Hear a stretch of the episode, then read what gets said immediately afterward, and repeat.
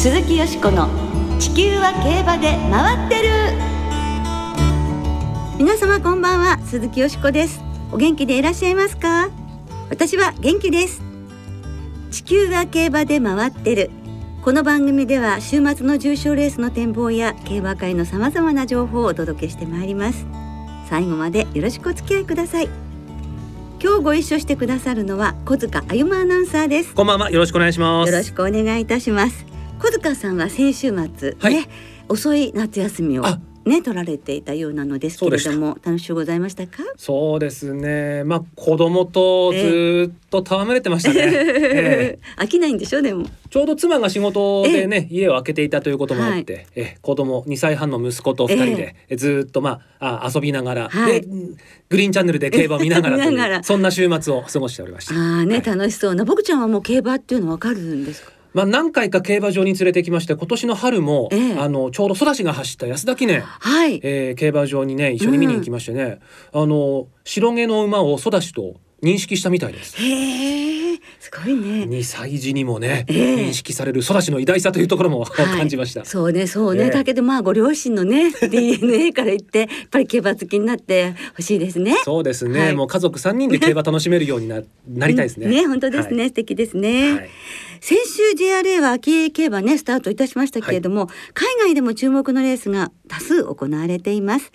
日曜日10日日曜日には韓国のソウル競馬場で2つの国際競走に4頭の日本馬が出走いたしました。ダート1200メートルのコリアスプリントは一番人気の日本馬リメイクが4馬身差で快勝しましてもう1頭日本から参戦バスラットレオンも好位から3着に粘りました、はいダート1800メートルのコリアカップは日本はワンツーフィニッシュでクラウンプライドがノーステッキで2着グロリアムンディに10馬身差をつけて圧勝でした。胸がスカッとする勝利でしたね。はいそして9日に行われましたアイリッシュチャンピオンステークスはディープインパクトのラストクロップオーギュストロダンが4度目の G1 制覇を飾っています。いや嬉しかったですね。もう本当にあの本来の強さを見せてくれたとい。う感じで、うんはい、ほっといたしましたね、ええ、はい。また素晴らしい勝利だったのですが次走はブリーダーズカップターフが有力で、うんうん、引退レースかもという噂もありますけれどもブリーダーズカップターフというとシャフリヤールが今検討しているということなので、もしかしたらディープインパクト3区の日本とイギリスアイルランドダービーはですね、はい、その対決が見られるかもという。あこれは見てみたいです、ね、それをアメリカで戦うの見られるっていうのはすごい楽しみですね、うん、楽しみですね、うん、もう二頭ともねもし対決となれば力出してほしいそうね実現してほしいですね、はい、この後は先週に引き続き馬女に乾杯。関真理子さんをゲストにお迎えしてお送りします。ご期待ください。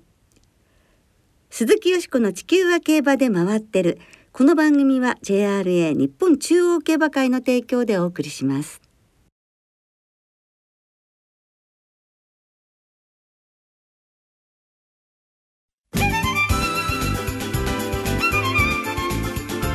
競馬界で活躍する女性たちをご紹介。鈴木よしこの馬女に乾杯。先週に引き続き今週も鈴木よしこの馬女に乾杯をお送りしてまいります。鈴木よしこの馬女に乾杯ではよしこさんが競馬界で活躍する女性をゲストにお招きしてご紹介、はい、普段は聞けない話をじっくりお聞きしようそんなコーナーです。はい。私自身が本当に楽しませていただいてますけど。では早速ご紹介いたしましょう関真理子さんです。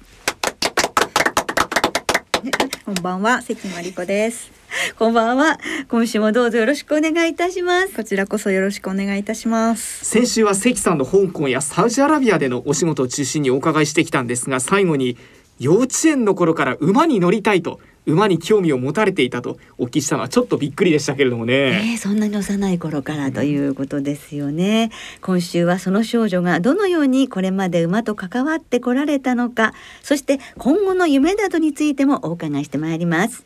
では早速ですが、その少女が小学校に入られてから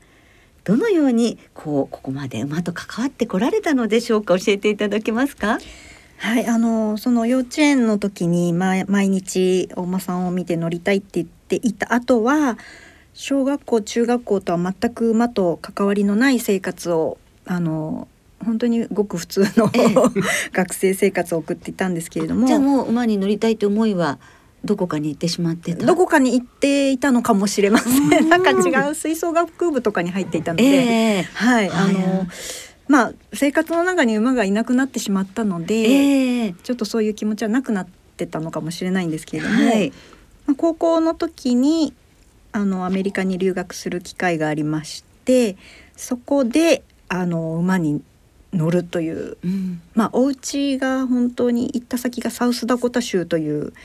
もうアメリカ人に言うと大笑いされるぐらい田舎の場所なんですけれども、はい、そこに留学にいらした、はい、そうです。ご希望されたんですか？希望をしたわけではなくて、ええ、あの受け入れてくださったホストファミリーが、まあ、私のプロフィールなどを見てどうぞ来てくださいというお話がありましてそれで行くことになりました。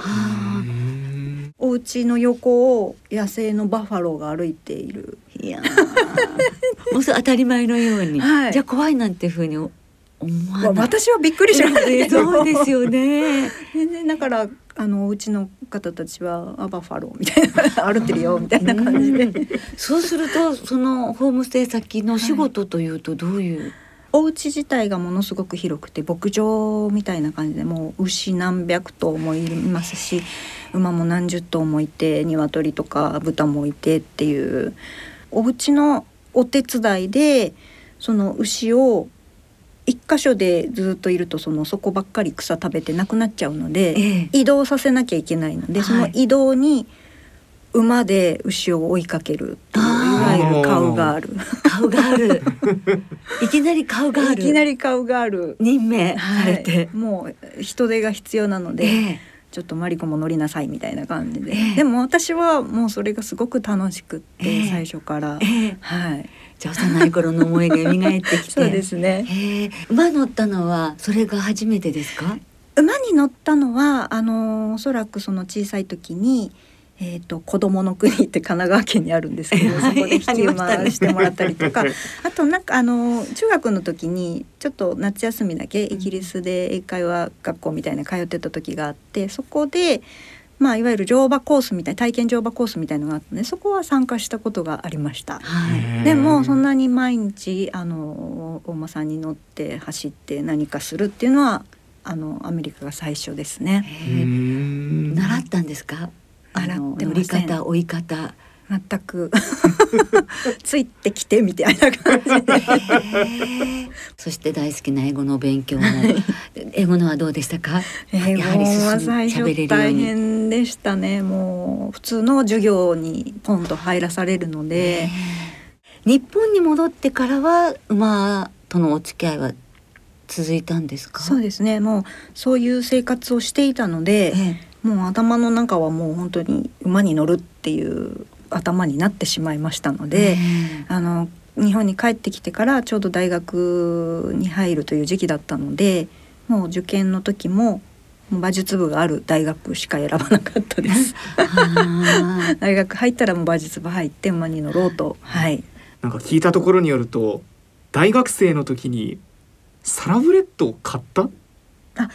そうですね。大学の時に 買ったわけじゃないんですけれども、うん、大学生の時に学生の馬術部っていうのも結構その引退した馬を引き取ってあの乗用馬に、まあ、今の言葉で言うリトレーニングをしてで学生が乗って学生の試合に出るっていうことは結構あったことなので、あの私が行った時ももちろんそういうまあ結構いましたけど私が実際その馬術部の監督とあのこういう馬がいるよって他の乗馬クラブの方から教えていただいてそこに乗りに行ってあの馬術部の馬としてまずあの買ってきたのがその馬だったんですけれども。えーはい、でそこであの、まあ、自分が担当になってずっと毎日お世話をしつつ乗りつつあの試合にも出てでやはりすごくこう愛着も 湧いてきますので ね、やっぱり面倒をずっと見たいなっていう思いで、えー、大学を卒業した後に親に頼み込んで、えー、もうあのお金返すから。この馬だけはあの面倒を見させてくださいと頼み込みまして、はい、そして乗馬クラブに預けてそうですね、えー、はい。予託しながら。お持ちになったって、はい、うん、でもその馬が全国大会まで一緒に進まれたそうですね。そうですね。はい。そうなんです。もうずっと乗って、やはりその子は、えー、競走馬引退した繁殖牝馬になったんですね、うん、繁殖で子供も産んでてでその後乗馬としてまあなんでしょう第三のキャリアですか？を踏むことになってそれでまあそこで私が関わり始めたんですけど、うん、でもちろんその乗馬としての調教もそこから始まったのでもう自分もあの本当に勉強させていただいて、でそうですね目標であった全日本障害馬術大会まであの 行くことができました。そしてその馬を預けていた乗馬クラブのインストラクターの方と後にご結婚。今今のご主人様ですね。すごいですね。なんかドラマみたい。いえいえそしてそのご結婚されたご主人と一緒に2006年に乗馬クラブ上層ホースパークを三保トレ線近くの茨城県牛久市に設立されたんですね。まあ昔からこう馬乗ったりとかそれからまあいろんな乗馬クラブ見たりいろんな牧場をもちろん見たりいろいろなこう馬の関係者と接していくうちに自分が理想とする馬の飼い方であったりとかまあ、施設もそうですけどそういうのがやっぱりこうできてくるんですよね。それを目指してあの本当にタイミングよく今の場所が見つかったのもありましたしでまだその当時大学から乗ってた馬がいたので、まあ、本当にそれまでの恩返しも込めてあのその子がもう最後までずっとこう安心して暮らしていけるような安住の地を探していたい探していきたいっていうのはあったので、えー、本当にそこが見つかって、えー、もうじゃあスタートしようというふうにはいなりました、ね、本当にタイミングが良かったと思います。今あの全部で26頭います。で活動としては本当に乗馬クラブ一般の乗馬クラブと同じでお客様をお迎えしてレッスンをしてあのお客様が馬を予託していただいてっていうのもあるんですけどそれ以外に、まあ、本当にメインの活動としてはあの引退競走馬をリトレーニングしてあの乗用馬としてもう一回あのなんですか馬声を送ってもらうっていうのがメインですし、うん、あとは本当に時々あの現役の競走馬もお預かりしたりしています。えー三保トレ線からお預かりする感じですか？そう、ねはい、そうですか、はい、それからあのお聞きしたところによるとえー、去年デビューされて今年はね函館のリーディングをね最年少で獲得された佐々木大輔騎手も、はい、あのいらしてたそうですね。そうですね。彼がまだ小学生の時に、えお父様と一緒に、あのうちの乗馬クラブに来て、え。はい。乗り始めました。ね まあ、お父様はねルコンドルパサーを育てになった調教助手で有名なね、はい、佐々木浩二さんですよね。はい、そうですか。どうだったんですかその佐々木少年は？ジョッキーになりたいっていう感じ。少年は最初はあまりこう馬には興味ない感じだったんですお父さんと一緒には来てたんですけれどもお父さんがまあ馬に乗ってても一人であのスラムダンクを読んでいるような そんな少年で、えー、こちらがだから今日乗る？みたいな感じでうんうんとかうんとか。本当に最初そういう子だったんですけれども、はい、はい、だんだんだんだんとやっぱりあのお父様がああいうすごく熱心な方なのででも大輔君にはあの絶対にこう強制して乗らせない。大輔君のあの意思を尊重して、はい、やってて、まあ、お父様が自分でちょっと乗馬をうちの乗馬クラブに預けていたのでお父様はもう365日いらしてたんですね。あのトレセンのお仕事が終わった後に来てそのお馬さんのお世話をして運動してっていうのを365日 毎日やられててお好きなんですね。すごい人なんですけど、えー、でまあそういう姿やっぱり大輔君も見ていたので、だんだんこうやっぱり自分も乗りたいという気持ちが芽生えてきたんでしょうね。うであの乗るようになりまして、えー、はい、それでめきめきとっていうめきめきとそうですね。はい。ジョッキーになられてこのような活躍を、うん、じゃああの先生としてはどのようにご覧になってるんですか？本当にあの 嬉しいですよね。うん、あの大輔くん割と無口な子だったので、それがあの騎手になってあのの遊びに来てくれたりして話したりするともうまあパキパキとテキパキと話して こんなにも人は変わるものかと、えー、自覚化そうさせるのかしらね、ね、でも本当に彼頑張っているので、ねすごく応援しています。ね、うん、すごいですね。だからなんかインストラクターとしてもそういうね一流ジョッキを育てるということになるわけで、なんか充実しているあのね人生というか 毎日のように思いますが、どんな感じで一日そして年間スケジュールを過お過ごしなんですか？そうですね。あのほとんどもまあ、毎日ほぼ毎日乗馬クラブでは仕事しているんですがあの今は週に一度リージェントの事務所に行って仕事してその他の日はちょっとリモート。であのメインは乗馬クラブの仕事で合間にちょっとリージェントの仕事を、うん、はい、させていただいてますし、まあ、あのそうやって外国からお客様が来た時はもちろんあのそちらの方に一緒にアテンドしてっていう感じですね。あと自分が海外に行く時は、うん、あのはいちょっと乗馬クラブの仕事は、あの主人に任せてとすごいですね。もう馬と共に本当に生きてらっしゃるというふうな関さんですけれど今後の目標夢ございましたら教えてください。はい。馬にはもう本当に感謝しかないんですけれども、まあ、やっぱりうちの乗馬クラブにそのまあ土地柄もあるんでしょうけどやはり引退競走馬がすごく多く来るので、まあ、一頭でも、うん、あのこう次なる罵声が開けたらいいなとそのお手伝いをさせてもらえればいいなっていうのがもう本当に毎日それで精一杯やってますし、えーうん、ご主人と観客で。ね 本当素敵なね夢ですよね。では最後にまりちゃんのように海外で通訳や馬に関わるお仕事がしたいなという方にアドバイスをお願いいたします。大変そうですね。恐縮ではありますけどまあ、経験を積むということはすごく大事だと思うんですね。いくらこう人から聞いたりとかなんかこうネットで見たりとかしてても実際にその土地に行ったりとか、まあ、馬に会ったりとかあの実際に経験して学ぶことの方がものすごく多いと思うのでうん、で今やはり海外に行かれる若い方すごく多いと思うんですね競馬のいろんなこう分野で働きたいっていう意味で。えーだからそういう機会があればあのぜひ行っていただいて現場であのいろんな経験をしていただければなと、はい、思いますし、まあ、今本当ネットでもいろいろあの競馬の英語とかも勉強できますし、はい、あのチャンスはすごくたくさんあると思うので、えー、そういうのをぜひ生かしていただきたいなと思います。はい、そういう女性もね、あの増えて日本の女性も増えてってほしいですか？はい、そうですね。はい、ぜひあの夢に向かってそしてあの日本の競馬と世界の競馬のねあの橋渡しとしても本当にますますご活躍くださいますようにお祈りしております、はい、ありがとうございます。二週間にわたってどうもありがとうございました。こちらこそありがとうございました、はい。鈴木よしこの魔女に乾杯。2週にわたり関真理子さんをゲストにお迎えしてお送りいたしました。ありがとうございました。ありがとうございました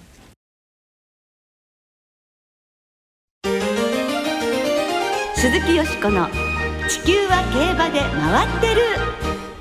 ここからは週末に行われる重賞を展望していきましょう。先週よしこさんが予想しました、はい、京成杯オータムハンデは生まれん4頭ボックス見事的中。配当2260円と大幅プラス、お見事でございました。久々にねなんかこう実感があります。はい充実感がありますね、はい、それでもこれも嬉しかったんですけどもっと嬉しかったのは、はい、よしこさん馬券なんですよね。武豊騎手の。4453でよしこさん、これをですね日曜日の4レースの新馬戦 B グラッド号で達成してくださったんですよ。まあいつかは達成しますけどね。でももう本当に嬉しくて全国のよしこさんおめでとうございます。以上です。おめでとうございますはい、はい今週同日月3日間連続開催です。土曜阪神で阪神ジャンプステークス日曜阪神ローズステークス月曜中山セントライト記念が行われます、はい、まずはローズステークスの展望です。秋華賞トライアル。3着までに入りますと秋華賞の優先出走権が与えられます3歳牝馬の重賞よしさんどうですかここは？ねここはですねリバティアイランドに先着したただ一頭の馬というラベル中心でどれぐらい成長したか見てみたいなっていう楽しみがありますよね、はい、でも3歳牝馬なので5頭を選んでボックスにすることにしました馬連の、はい、コンクシェル、うん、それから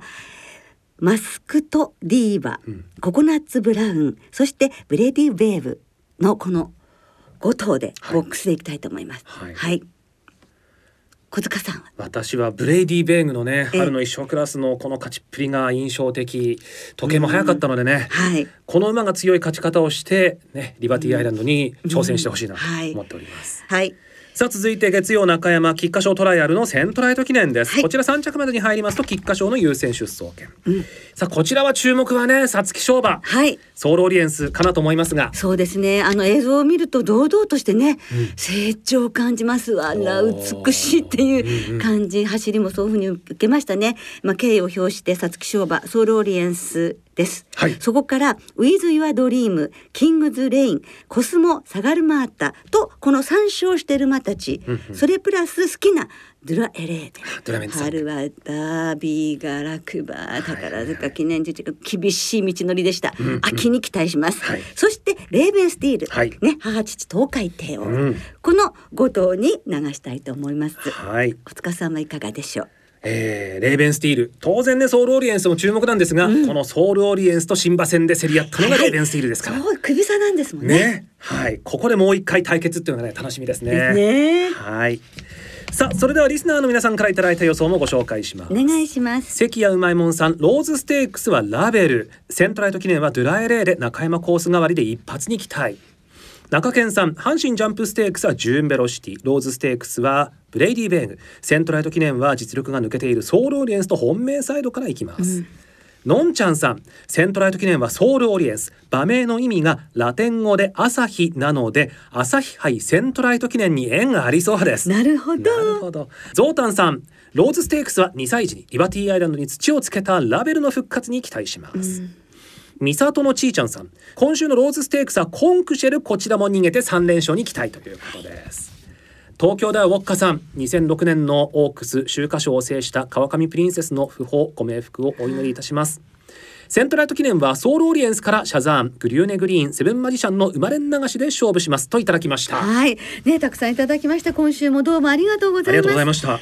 時間の都合で全てご紹介できなくて本当に申し訳ありませんなおこの番組金曜日のお昼過ぎに収録しています。その後発表された出走取り消し機種変更などについては JRA のウェブサイトなどでご確認ください。また重症予想はメール送信フォームから金曜正午までにお送りください。お願いいたします。来週は神戸新聞杯オールカマーの展望を中心にお届けします。そして特集で秋の G1 みんなの期待馬をお送りいたします。はいいよいよ再来週からね秋の G1 が始まりますがリスナーの皆さんがこの秋期待している馬応援したい馬をメールでどしどしお寄せください。はいお聞きの皆さんの予想そしてこの秋期待している馬応援したい馬ぜひ教えてください。お待ちしています